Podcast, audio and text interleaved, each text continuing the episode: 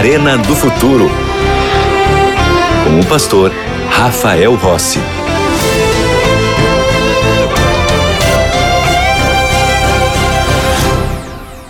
Já estamos de volta com o programa Arena do Futuro. Um dos nossos objetivos no Arena do Futuro é que você entenda e compreenda cada vez mais a Bíblia. Nós estudamos as profecias, lemos muitos versos bíblicos, porque tudo começa na palavra e o importante é nós nos voltarmos para a palavra. E eu quero lhe oferecer hoje, mais uma vez, o estudo A Procura da Verdade. São 15 temas na palavra do Senhor para você entender mais sobre aquilo que Deus deixou para a humanidade como sua revelação. E para você receber esse estudo bíblico, você precisa ser parte da maior e melhor escola bíblica do mundo. É isso mesmo, a escola bíblica aqui da Novo Tempo. E como é que você faz para se matricular, para ser aluno dessa escola bíblica? Bom, há algumas maneiras. Você pode ligar para nós no telefone 12 21 27 31 21. Esse é um telefone fixo e que funciona de segunda a sexta-feira em horário comercial. Ou você pode mandar uma mensagem para nós no WhatsApp, e aí o WhatsApp é 7 dias na semana, 24 horas por dia, 12 98 244 0077. Tá bom?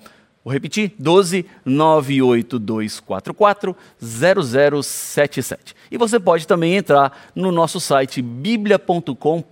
Vai fazer um pequeno cadastro, vai se tornar aluno da escola bíblica, vai receber o estudo bíblico, a procura da verdade e conhecer outros materiais que nós temos lá à sua disposição. Tá bom? Tudo certo? Combinado?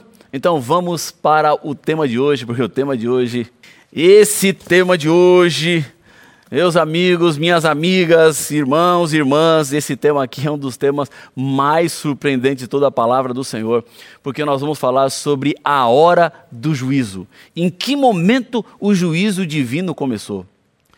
É, em todas as profecias na Bíblia, fica sempre claro e evidente o desejo que Deus tem em salvar a humanidade. Não existe lugar tão longe que Deus não possa ir. Não existe ninguém que Deus não consiga alcançar. Não importa o que você fez, não importa o que você está fazendo agora, não importa como a programação da Novo Tempo entrou na sua vida nesse momento. Talvez você está aí para fazer uma loucura. Deus te alcança, Deus te ama, Deus se importa. E só Deus estar nesse momento falando com você é uma demonstração clara de que o Senhor não te abandonou. Mas lembre-se que Deus ele quer te salvar. Ele quer te levar para a eternidade. Mas isso depende das suas decisões, depende das suas escolhas. Se você escolheu equivocadamente até agora, você pode escolher certo a partir de então. Você pode deixar de lado tudo o que você está fazendo e tem vivido de maneira contrária à palavra de Deus e decidir viver de acordo com aquilo que Deus deixou para nós. Quando eu olho para as profecias, elas me dizem que tudo vai terminar bem lendo a última página da Bíblia, nós vemos que há esperança para a humanidade. Todos nós temos certeza em Cristo Jesus de que podemos ser salvos se hoje escolhermos. Agora, para entendermos o tema de hoje, nós precisamos voltar os nossos olhos para o santuário celestial. Certa vez, Deus pediu a Moisés que construísse um santuário aqui na terra, um templo aqui na terra. E esse templo, ele acontecia com diferentes serviços que representavam o santuário celestial. Porque é através do sacrifício de animais que os seres humanos no Antigo Testamento encontravam o perdão. Então, o cordeiro era sacrificado no lugar do pecador, porque o salário do pecado é a morte. Mas não precisava ser a morte do pecador. Podia ser a morte do animal, que era uma morte substituta, até a morte de Jesus Cristo, que é o Cordeiro de Deus que tira o pecado do mundo. Hoje, eu e você não precisamos mais sacrificar cordeiros, porque Jesus é o nosso cordeiro. Então, a morte dele é suficiente para a minha e para a sua salvação. Mas este santuário aqui da terra, ele era um modelo de um santuário no céu, de um santuário celestial tudo o que acontecia nesse santuário da terra, na verdade era uma sombra da realidade do santuário celestial. Então, o que acontecia aqui no santuário terrestre era real, mas era simbólico. E como assim? Era real todo o serviço do santuário, a morte do cordeiro, os sacerdotes que entravam com o sangue no lugar santo, no sumo sacerdote no lugar santíssimo, para perdão dos pecados. Mas todo esse cerimonial do santuário da terra acontecia porque uma outra realidade apontava para isso, que era o santuário celestial, onde de fato acontece a salvação. Jesus, ele é o Cordeiro de Deus não para o santuário terrestre, ele é o Cordeiro de Deus para o santuário celestial o sangue de Cristo não, não deveria ser aspergido no santuário da terra, mas ele tinha que ser levado para o santuário do céu, onde lá Jesus assume definitivamente a culpa do ser humano. A morte dos cordeiros era apenas uma morte representativa da morte de Jesus Cristo. Por isso que hoje os cordeiros não morrem mais, porque Jesus já morreu por todos nós. Então, para entender a profecia que vamos estudar agora, nós precisamos ir para o santuário celestial, o santuário que está lá no céu. Vamos à Bíblia? Tudo começa na palavra, você já sabe, Daniel 8,14. Vamos a esta incrível profecia. Daniel, capítulo 8, versículo 14. O livro de Daniel é um livro profético. É um livro recheado de profecias. E nós precisamos interpretar as profecias. Nós já estudamos isso aqui no Arena do Futuro, e você já viu isso em outros programas, de que as profecias você não entende da forma como você lê. Há uma simbologia por trás. E nós precisamos interpretar para saber exatamente o que a Bíblia tem para nos dizer. Agora, eh, não pense que essa simbologia dificulta as pessoas ou impede as pessoas de entenderem as profecias. Não, não. Quem lê a Bíblia, quem conhece a Bíblia, facilmente interpreta as profecias. Deus estava assim protegendo a Bíblia.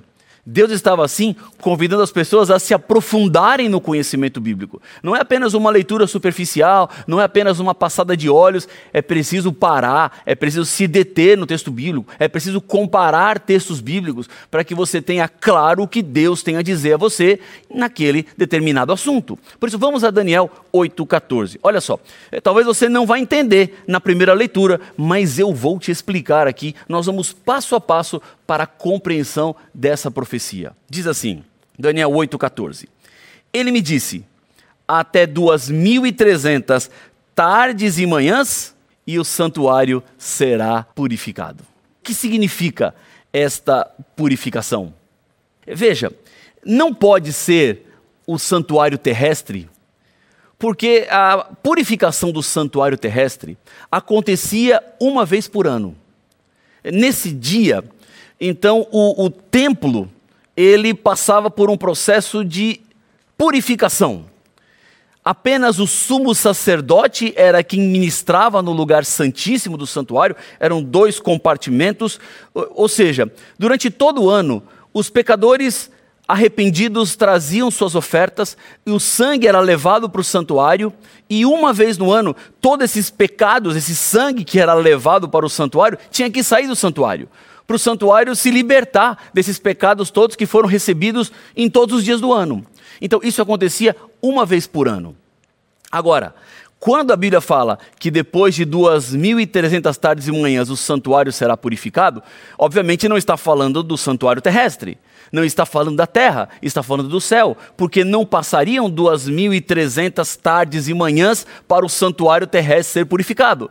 Passava-se apenas um ano. Então, uma vez por ano, esse santuário era purificado. Então, o que o texto de Daniel, capítulo 8, versículo 14, está nos apontando é para uma profecia que tem a ver com o santuário celestial, tem a ver com o céu. Então, não estamos falando da terra, estamos falando de algo que está passando no céu, nesse momento, com Jesus, o nosso sumo sacerdote. Agora veja, nas profecias, nós precisamos ter critérios da maneira de interpretar tudo aquilo que acabamos de ler. Como, por exemplo, vamos entender 2.300 tardes e manhãs? Que tempo é esse?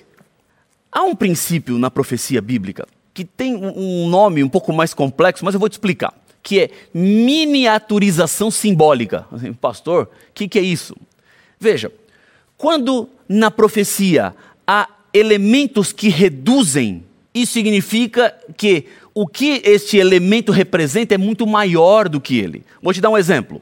Chifre representa poder ou reino. O chifre é muito menor do que um poder, muito menor do que um reino. Entenderam? Houve uma redução. O povo de Deus é representado por uma mulher. Houve uma redução, porque no povo de Deus são centenas, são milhares de homens e mulheres, mas que na profecia está reduzido a apenas uma mulher. Ou seja, quando há essa redução, quando há essa miniaturização, significa que o tempo também está reduzido. Em outras palavras, 2.300 tardes e manhãs é um período reduzido de algo muito maior. O que seriam 2.300 tardes e manhãs? Bom, vamos entender um pouquinho melhor o que é tarde e manhã. Esta é a ordem da qual Gênesis capítulo 1 apresenta que Deus fez os dias. Houve tarde e manhã, o primeiro dia. Houve tarde e manhã, o segundo dia. E assim vai todos os dias da criação. Então, tarde e manhã é uma representação para dia. Um dia é tarde e manhã. Agora, o que representa tarde e manhã?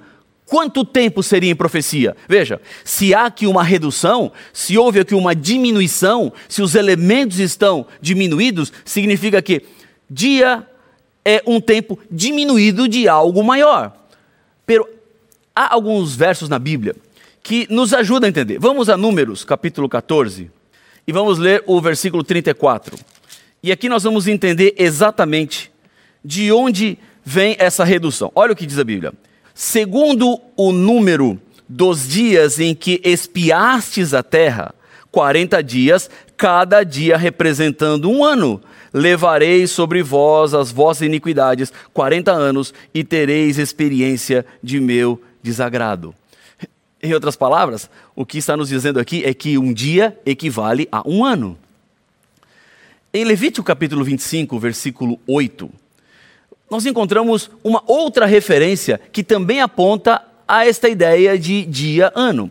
Está lá, Levítico 25, versículo 8. Vamos à Bíblia. Voltando um livro, Levítico 25, versículo 8 diz assim: ó, Contarás sete semanas de anos, sete vezes sete anos, de maneira que os dias das sete semanas de anos te serão quarenta e nove anos. Em outras palavras, quando a profecia fala depois de 2.300 tardes e manhãs, o que ela está querendo dizer é que o santuário seria purificado depois de 2.300 anos.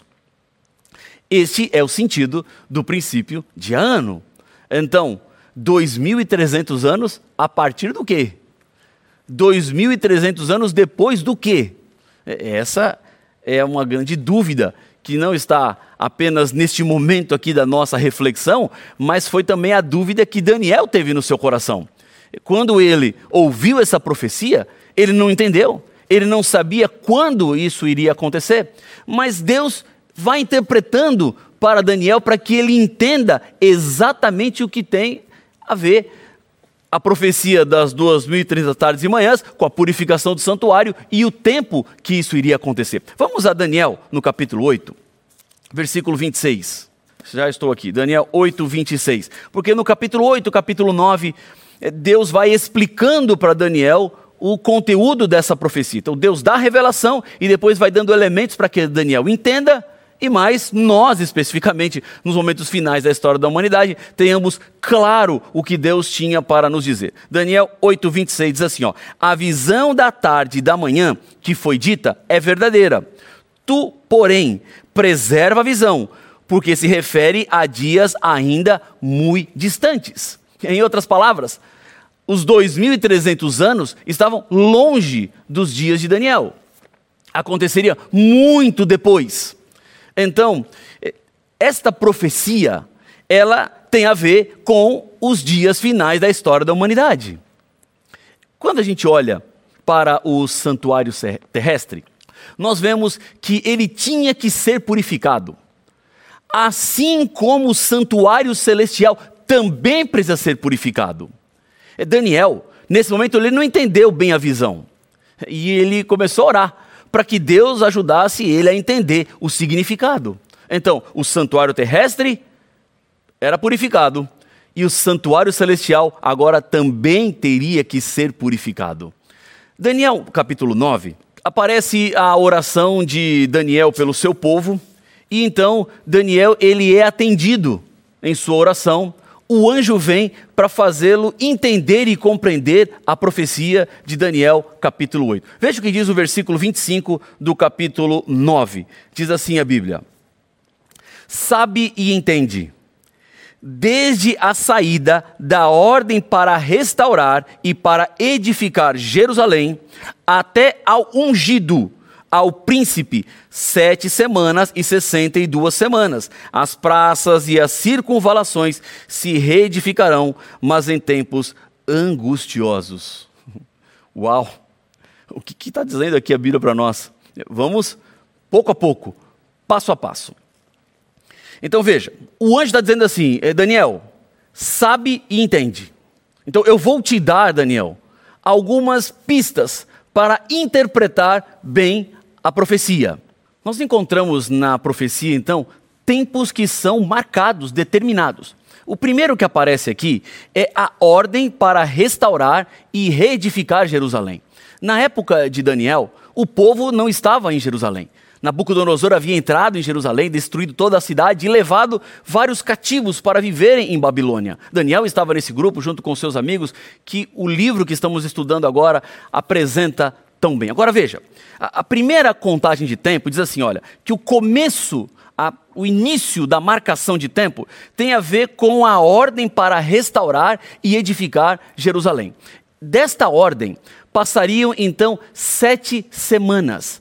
Sete semanas são sete dias por semana, são 49 anos.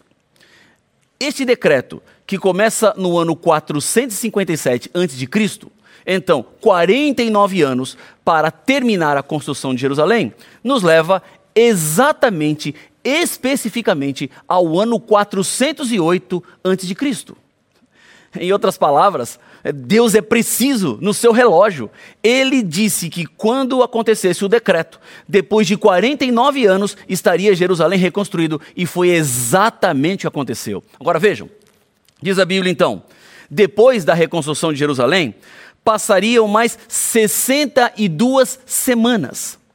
Essas 62 semanas representa um período que iria da, do final da construção ou da reconstrução de Jerusalém até o ungido. E o que é ungido? Até o Messias, até o batismo de Jesus. Então são 62 semanas, com mais sete que já passaram, levam-nos a 69 semanas no total. As 69 semanas que representam 483 anos. Ou seja, da saída do decreto para a reconstrução de Jerusalém até o batismo de Jesus passariam 483 anos, exatamente. E isso nos leva para o ano 27, quando Jesus foi batizado. Essas 69 semanas fazem parte de uma profecia de 70 semanas, que está no versículo anterior, no versículo 24, que diz assim: olha, 70 semanas estão determinadas para o teu povo Determinadas significa cortadas, significa separadas, significa tiradas. E tiradas de onde? Separadas de onde? Do período das 2.300 tardes e manhãs. Então, essas 69 semanas que nós já entendemos, que começa com o decreto para a reconstrução de Jerusalém até o batismo de Jesus, é um período tirado dos 2.300 anos. A última semana, então, ela começaria no ano 27, no batismo de Jesus, porque são 70 semanas, nós vimos 69, então essa última semana terminaria no ano 34. Ora, veja que interessante. 27, Jesus foi batizado.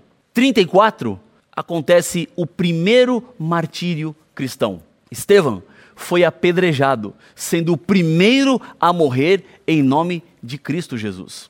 As profecias elas são impressionantes porque elas não erram, elas não falham. Elas são claras e nos fazem entender de que Deus está no controle de toda a história. Assim como Deus tem controlado a história da humanidade, Deus ele quer controlar a história da sua vida. Ele quer controlar aquilo que você tem, aquilo que você é. Agora, Deus jamais vai assumir o controle da sua vida se você não permitir, se você não deixar. É por isso que aqui no Arena do Futuro eu sempre tenho insistido com você para uma decisão. Eu tenho insistido para que você olhe para a palavra de Deus não apenas como um livro qualquer, mas faça da Bíblia o livro da sua vida. Para que você não tenha apenas uma Bíblia em casa, aberta, na estante, mas faça da leitura da Bíblia algo constante. Para que você encontre o caminho seguro, o caminho certo. Quando Deus cronometra a história e diz exatamente aquilo que vai acontecer, Ele está dizendo que nada escapou do seu controle. Portanto, Deus hoje pode controlar a sua vida. Deus hoje pode assumir a sua história. Deus pode fazer de você uma pessoa mais do que vitoriosa, mais do que vencedora. É você não precisa ficar se sentindo derrotado ou derrotada. Você não precisa e nem deve achar que a sua vida é um erro ou um equívoco, porque Deus planejou você, Deus fez você e Ele tem algo grandioso. Mas você precisa hoje dar um passo, ó, um passo de fé. Você tem que se aproximar dele. E quando você se aproxima dele, o Senhor estende a mão para te ajudar, para te amparar para te auxiliar. Quando eu olho para as profecias, isso me dá mais certeza e segurança de que a Bíblia Sagrada é a palavra de Deus. De que na Bíblia eu posso buscar todo o conhecimento necessário e suficiente para a minha salvação e para a sua salvação. Voltando a Daniel capítulo 9, versículo 27, diz assim a Bíblia: Ele fará firme aliança com muitos por uma semana na metade da semana fará cessar o sacrifício e a oferta de manjares, sobre a asa das abominações virá o assolador. Em outras palavras, na metade da última semana, na metade da septuagésima semana, Jesus Cristo morreria e faria cessar o sacrifício. E se a semana começa em 27, três anos e meio depois, nós vamos para o ano 31 exatamente neste ano, quando Jesus Cristo morreu na cruz do Calvário. E termina três anos e meio depois, no ano 34, com o martírio de Estevão. Agora vejam, nesta profecia, nós vemos que faltam ainda os demais anos dos 2300. Fazendo uma continha rápida, 2.300 anos, 2.300 tardes e manhãs, menos 490, que são as 70 semanas, lembram? Sete semanas, 62 semanas e uma semana faltam 1810 anos. Se a 70 semana, a semana de número 70, termina no ano 34 com o apedrejamento de Estevão, com mais 1810, nós chegamos a 1844. Nesta data, Jesus então começa o juízo sobre todos os seres humanos. Jesus ele inaugura a purificação do santuário celestial. Jesus começou o dia do acerto de contas. Este é o momento do qual nós estamos vivendo da história da humanidade. Jesus está no céu, olhando nome por nome, passando por lista cada um de nós e nos julgando. Agora, lembre-se, lembre-se bem disso. Jesus não julga as nossas ações, ele julga as nossas intenções. É o que está dentro do seu coração, é o que você carrega dentro de você. Portanto, nós estamos sendo julgados. Qual será o seu veredito? É, nesse juízo, a opinião de Deus é respeitar a sua vontade, é respeitar a sua escolha. É, Deus votou pela sua salvação, o diabo votou pela sua perdição. E agora, o desempate está nas suas mãos. Qual será o seu voto? O que, que você vai decidir? O que é que você vai escolher? Quanto tempo mais você vai ficar esperando? Por quanto tempo mais você vai continuar vivendo esta vida que tem vivido longe do Senhor? Deixa eu dizer uma coisa: a hora é agora, o momento é esse. Às vezes eu encontro pessoas que falam assim para mim: é pastor, eu não me entreguei ainda porque não chegou a minha hora. Deixa eu dizer uma coisa, de coração para coração não chegou a hora por sua escolha. Porque por Deus, a escolha é agora, é hoje. Deus escolheu te dar a salvação nesse momento. Ora, se não chegou a hora, é porque você ainda não decidiu. Mas se você decidir agora, agora se torna a sua hora. Agora se torna o seu momento. É, não deixe esse programa terminar sem você tomar uma decisão. É, não deixe eu orar antes de você, aí onde você está, cair de joelhos no chão para dizer: Senhor, eu te aceito. Senhor, eu me rendo. Senhor, eu me entrego. Senhor, eu me coloco nas tuas mãos. Se você nesse momento quer entregar sua vida nas mãos do Senhor, se você quer, neste momento, selar seu compromisso com Deus, se você quer hoje dizer, Senhor, eu aceito o teu sacrifício, eu aceito que o Senhor está no controle da história, eu aceito que o Senhor está julgando a humanidade e eu quero ser salvo, eu quero nesse momento colocar a sua vida nas mãos do Senhor. Mas eu quero pedir algo diferente, que eu nunca fiz aqui no Arena e vou fazer agora. Eu quero que você se ajoelhe aí, eu vou me ajoelhar aqui e vamos juntos orar.